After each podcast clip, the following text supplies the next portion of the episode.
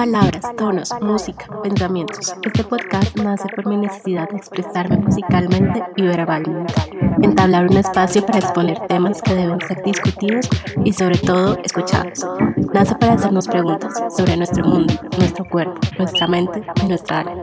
Para intercambiar ideas, crear nuevos conceptos y nuevas energías, acompañados siempre de melodías que vibren en la misma sintonía.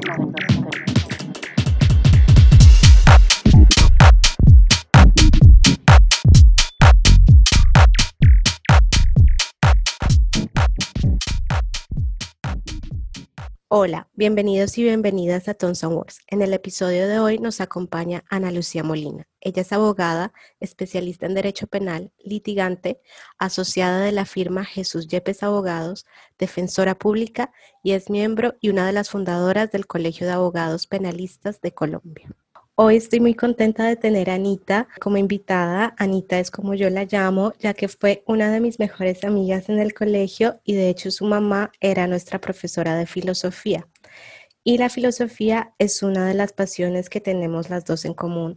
Por lo tanto, probablemente hoy tendremos uno de los episodios más interesantes de este podcast. Quise invitar a Anita para hablar de un tema que es de suma importancia y fundamental en esta lucha feminista que busca la igualdad de derechos.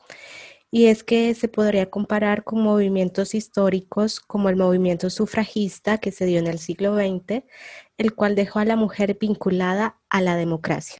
Y el tema del que les estoy hablando es la despenalización del aborto. Personalmente, creo que esta temática tiene mucha relevancia para la mujer, ya que el hecho de que ella pueda abortar significa que ella tiene decisión y potestad total de su cuerpo.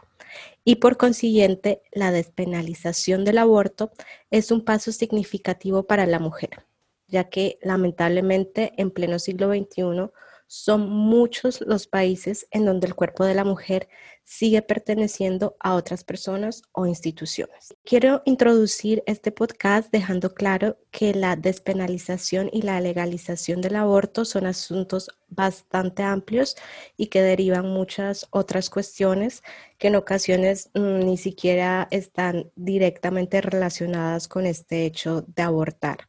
Algunas eh, personalmente creo que son fantasías o excusas que sobre todo personas que son muy religiosas sacan a relucir como argumentos que no tienen ningún fundamento para que las mujeres no aborten. Como por ejemplo están los que dicen que el hecho de abortar es un pecado o que hay un negocio de venta de órganos de los fetos abortados. Estos no son fundamentos reales. Lo que es real es que el cuerpo de la mujer le pertenece solo a la mujer y que ella es quien decide si ser o no ser madre, sin importar cualquiera de las razones que ella tenga. Otro factor que sí es real es que mientras el aborto siga siendo ilegal, millones de abortos en condiciones deplorables se van a, seguir dando, lo cual pone en riesgo a la vida de las mujeres, porque el hecho de que el aborto sea ilegal no significa que éste no exista. Por ende, vamos a centrar esta conversación en la realidad y no en la ficción. Las palabras claves de este episodio son aborto, despenalización, legalización, Latinoamérica e igualdad de derechos. Anita, te doy la bienvenida y mil gracias por compartir con nosotros el día de hoy. Quiero agradecerte por haberme invitado a formar parte de este espacio para hablar acerca de temas de trascendencia. Es para mí un placer ser tu invitada el día de hoy y aportar un poco a la visibilización de nuestros derechos como mujeres. Muchas gracias a ti. Y empecemos con algo que me parece que nos puede servir para aterrizar en la temática y ponernos en contexto porque pienso que este es un asunto del que muchas personas opinan, sin embargo, varias de ellas no saben lo que en realidad de lo que están hablando. Entonces empecemos explicando, por favor, la diferencia entre la despenalización del aborto y lo que es la legalización del aborto y cuál de estas dos fue la que se dio el mes pasado en Argentina, que fue enero del 2021. Bueno, como tú lo has planteado desde el comienzo, la despenalización del aborto es un tema que abarca muchas aristas, unas religiosas, otras éticas, políticas y sociales. Para abordarlo desde un escenario jurídico es fundamental comenzar con la diferenciación a la que haces referencia. En definitiva, legalización y despenalización son dos conceptos jurídicos diferentes. Cuando hablamos de despenalización, nos referimos a eliminar de la legislación penal de un país una conducta que tenía el carácter de delito. Por ejemplo, en la normativa penal colombiana, la interrupción voluntaria del embarazo está tipificada como el delito de aborto. Esto significa que las mujeres que causen dicha interrupción o permitan que otro la cause, en principio pueden ser procesadas penalmente, sometidas a un juicio y eventualmente se les puede imponer una sanción penal. Lo que se busca con la despenalización del aborto es precisamente suprimir el carácter de delito de esa conducta. Pero el efecto de eliminar el delito de un código penal termina con un efecto simbólico cuando de garantizar efectivamente un derecho se trata, más aún cuando estamos ante un derecho que ha sido obstruido de diversas maneras a lo largo del tiempo. Ahora, cuando hablamos de legalización, nos referimos a la expedición de una ley concreta que regula el conjunto de condiciones necesarias para que ese derecho a la interrupción voluntaria del embarazo se dé de forma libre, segura, gratuita y en un escenario óptimo. Queda claro entonces que ambos conceptos tienen una relación directa, pero el alcance de la legalización es mucho mayor y tiene los efectos deseados para garantizar el ejercicio pleno del derecho a la interrupción voluntaria del embarazo, generando condiciones dignas para las mujeres. En Argentina, el mes pasado, el Senado aprobó la legalización del aborto para mujeres y personas con otras identidades de género capaces de gestar hasta la semana 14 de gestación. Por fuera de este tiempo, se puede acceder a la interrupción voluntaria del embarazo en condiciones específicas, como por ejemplo si está en riesgo la vida de la persona gestante. Además de esto, esta nueva ley reguló una serie de obligaciones del Estado y del personal médico que debe brindar atención a la persona que solicita esa interrupción voluntaria del embarazo, llegando incluso a sancionar penalmente a aquellos actores del sistema, llámese personal de salud o autoridad del establecimiento de salud, cuando llevan a cabo conductas que dilatan o que obstruyen injustificadamente ese acceso al derecho. Ok, perfecto. Entonces nos queda claro que las dos cosas son totalmente diferentes, pero van ligadas la una a la otra. Es decir, se puede pasar a la legalización sin pasar por la despenalización del aborto? De hecho, podemos emplear el mismo ejemplo de Argentina como un escenario óptimo para aclarar ese punto, porque en Argentina si bien se legalizó y se reguló todo ese tipo o todo ese escenario de condiciones para que el, aborto se dé en, en una situación digna para la mujer,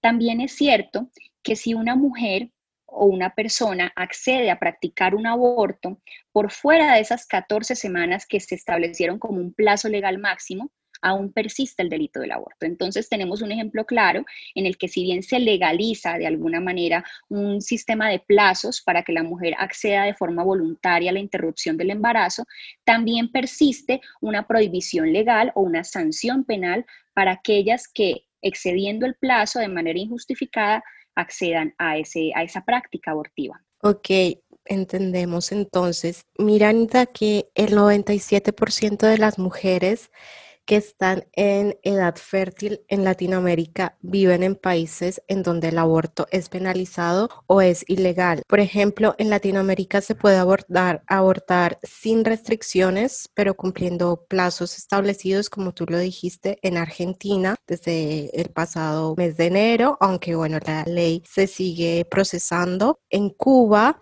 desde 1968, en la Guyana francesa desde 1975, en Puerto Rico Rico desde 1976, en Uruguay desde el 2012 y también en el estado de Oaxaca y la Ciudad de México. También tenemos otro lado que es muy sombrío. Hay países de Latinoamérica que no es posible abortar de ninguna manera, como es Haití, República Dominicana, Honduras y el resto de países el aborto está regulado, es decir, se puede abortar bajo diferentes causales, las cuales en general son cuando la vida de la madre corre peligro, por motivos socioeconómicos, cuando la salud de la madre está en riesgo, también está permitido en casos de violación, permitido en casos de incesto y también está permitido en casos de malformación del feto. Estas últimas cuatro causales que son cuando la madre está en riesgo, caso de violación, incesto o malformación, son las causales que se aplican pues en Colombia. Entonces, si nos puedes por favor explicar si tú estás embarazada en Colombia bajo estas causales, si quieres abortar, el procedimiento está totalmente estandarizado, o sea, es claro, es fácil a seguir o no. Lastimosamente no. Actualmente para ejercer este derecho con fundamento en las causales establecidas por la Corte Constitucional desde el año 2006, se debe acreditar la causal y luego inicia el trámite ante los prestadores de salud. Para las causales de riesgo para la vida de la persona gestante, riesgo para la salud y grave malformación del feto, se requiere en principio un certificado médico que acredite tal circunstancia, únicamente el certificado médico. Y para hacerlo por la causal de violación, se debe acreditar ese, ese acto mediante una denuncia. En principio, como te lo dije, estos deberían ser los únicos requisitos y los prestadores de salud deberían facilitar el acceso a este derecho.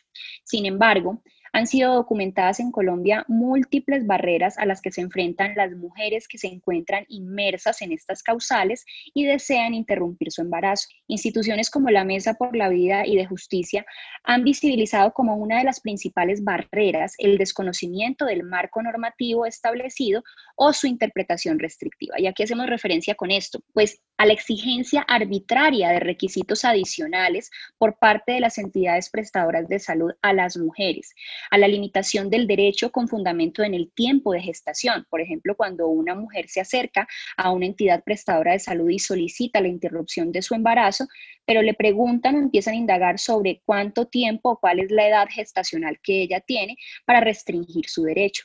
Finalmente, también a la interpretación restrictiva de la causal salud de la madre gestante y al uso arbitrario de la objeción de conciencia por parte del personal médico.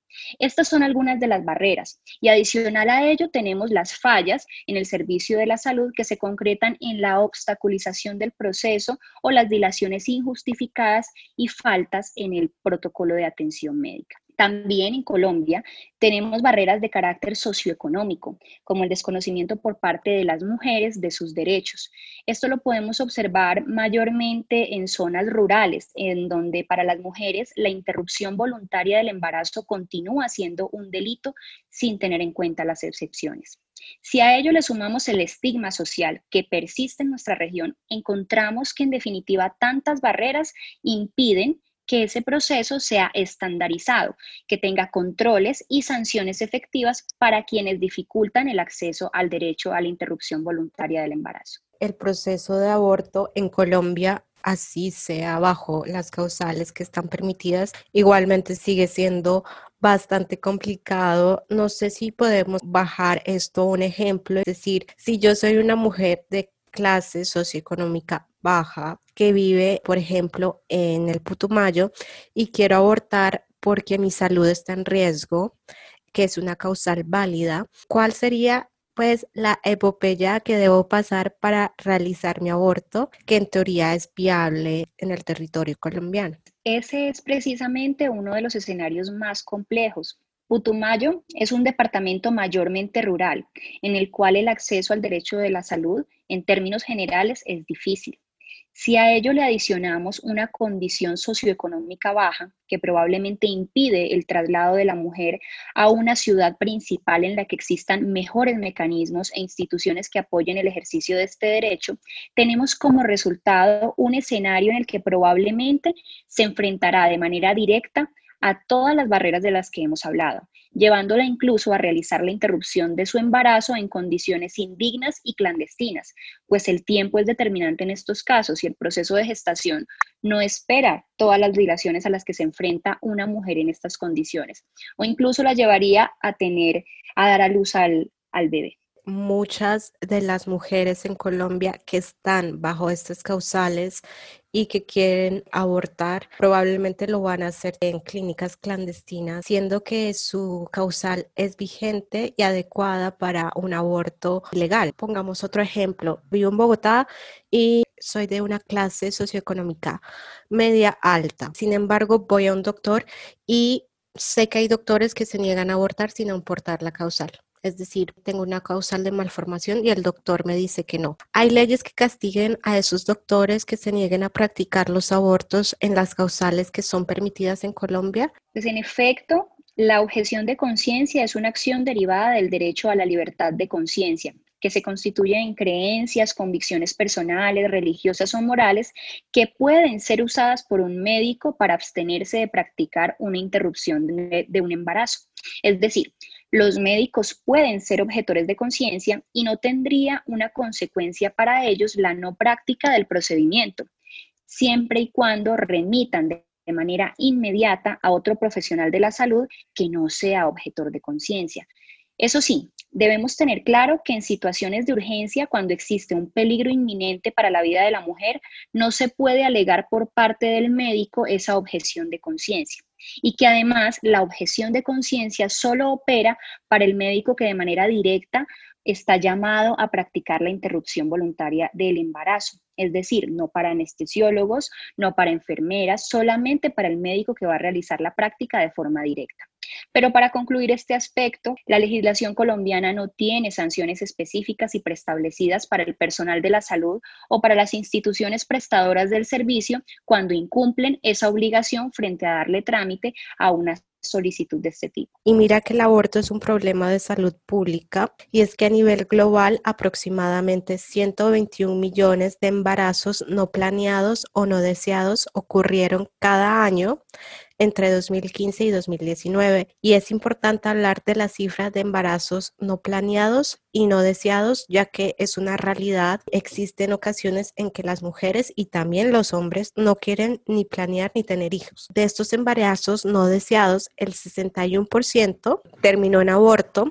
Esto se traduce a 73 millones de abortos por año y es claro que de estos 73 millones de abortos anuales que se dieron entre el 2015 y el 2019 en el mundo no sucedieron solamente en países donde el aborto está permitido. Una gran cantidad se dan en países donde el aborto es todavía penalizado, lo que causa problemas de salud pública inmensos, ya que existen clínicas clandestinas que ayudan a la mujer a abortar, pero que no tienen los recursos de sanidad para hacer un procedimiento seguro explícanos por qué esto afecta tanto a la salud pública de, de un país, por ejemplo, aquí en Colombia. Bueno, el aborto inseguro realmente tiene un impacto letal en la vida de las mujeres de un país. El 20-30% de los abortos inseguros causan infecciones del aparato reproductor y del 20 al 40% de ellos dan como resultado una infección del tracto genital superior. Según el boletín informativo de la OMS y la Organización Panamericana de la Salud sobre el aborto como problema de salud pública, cada año 47 mil mujeres mueren a causa de abortos inseguros y millones más resultan heridas, algunas de manera grave y permanente. Es por ello que lo clasificamos como un problema de salud pública. El impacto de estas prácticas clandestinas, sin las medidas de sanidad requeridas y en los escenarios dignos para la mujer, es un impacto desmedido. Otro problema que hemos tratado en otros capítulos es la falta de educación sexual y la educación sexual es fundamental al igual que la legalización del aborto. Las mujeres deben conocer su cuerpo para tener potestad de él. Anita, ¿cómo crees que la educación sexual ayudaría a prevenir estos embarazos no deseados? Yo considero que realmente el origen de esos abortos son los embarazos no deseados y la clave para evitar esos embarazos no deseados en la mayoría de los casos es la educación sexual. La desmitificación del uso de anticonceptivos o de métodos de planificación es una pieza fundamental en el ejercicio de los derechos reproductivos. Las razones más comunes de las mujeres para no usar anticonceptivos son preocupaciones sobre efectos secundarios, la creencia de que no tienen riesgo de, quedar en embarazo usando determinados métodos poco efectivos y las dificultades geográficas y económicas en el acceso a la planificación. Tú lo planteabas hace unos minutos en la pregunta sobre el acceso a la interrupción voluntaria del embarazo en una mujer que reside en un departamento rural en Colombia. La educación sexual en zonas selváticas o rurales pues también es baja. Por ello se debe fomentar este tipo de educación en todos los territorios. Lo contrario es un tipo de discriminación adicional que padecen las mujeres por haber nacido en un lugar y en condiciones determinadas. Quisiera también preguntarte, Anita, ¿cómo se debería debatir una ley de despenalización de aborto en Colombia y cuál es el modelo que se podría seguir? ¿Crees que podríamos pedir la legalidad del aborto, así como se hizo en Argentina?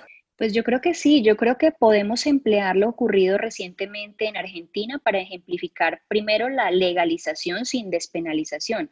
Ya habíamos hablado hace unos minutos entonces de que esa legislación expedida, por un lado, regula lo concerniente a la práctica de la interrupción voluntaria del embarazo, pero hasta la semana 14 del proceso gestacional y que si una mujer de forma voluntaria practica su aborto después de esas 14 semanas, continuará siendo un delito y la pueden procesar penalmente. Ese es un ejemplo claro de que se puede legalizar manejando un sistema de plazos y conservando la penalización para quienes superen ese plazo fijado por la legislación.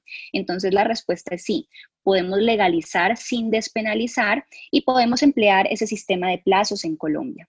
Ahora, en Colombia podríamos buscar ese sistema de plazos encontrando entonces una compatibilidad entre nuestra legislación con los derechos de las mujeres y los convenios internacionales como el Tratado Belém do Pará en cuanto a derechos de la mujer.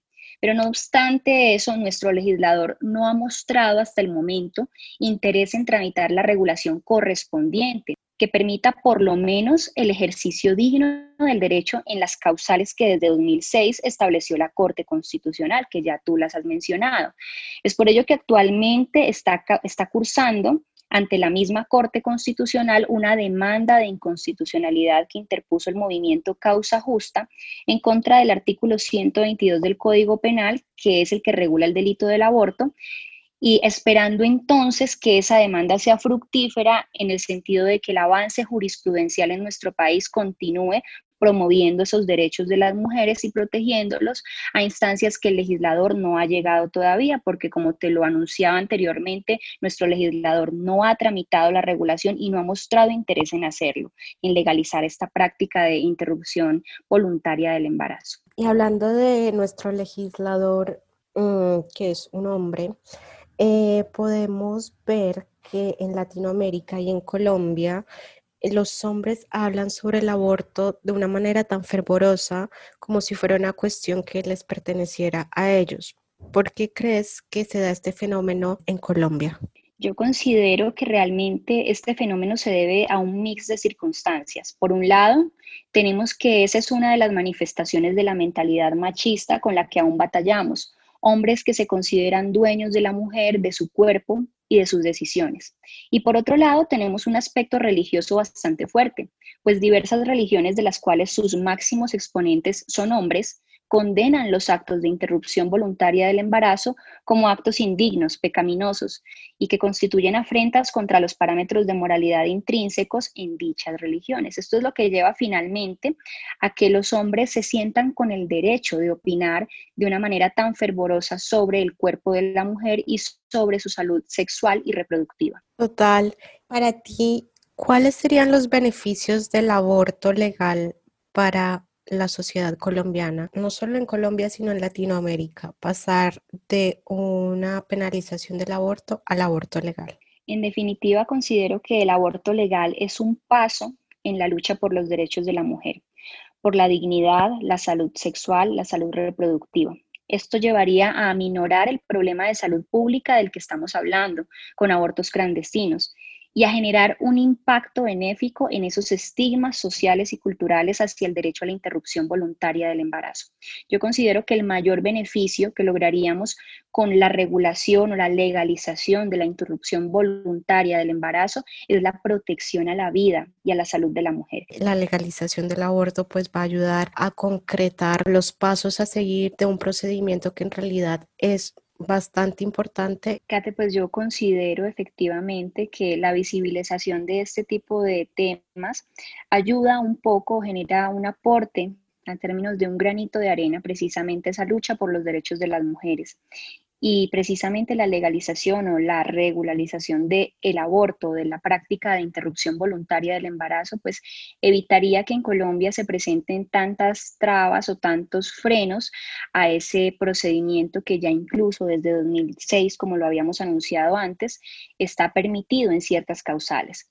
Poner un sistema de plazos en Colombia en definitiva ayudaría a que las mujeres no tuvieran que cumplir con ningún requisito ni acreditar ningún requisito adicional ante su entidad prestadora de salud para poder realizar esta práctica. Y eso eliminaría de alguna manera esos frenos que ponen las mismas entidades y el personal médico a que la mujer acceda y ejerza sus derechos. Por eso considero realmente importante que mm, en Colombia se regularice esta situación y que a través de vías jurisprudenciales finalmente logremos lo que no se ha podido a través de los órganos legislativos. Mil gracias, Anita, por hacer parte de este podcast y también instruirnos en toda esta parte legal de lo que tiene que ver el aborto y en definitiva pues son asuntos que nos apasionan y como no si se trata de nuestro propio cuerpo. Yo me despido de ustedes deseándoles un muy buen día y agradeciéndoles porque nos siguen escuchando cada vez más de diferentes países, lo cual me place muchísimo y me parece formidable. Un saludo a todos y hasta la próxima.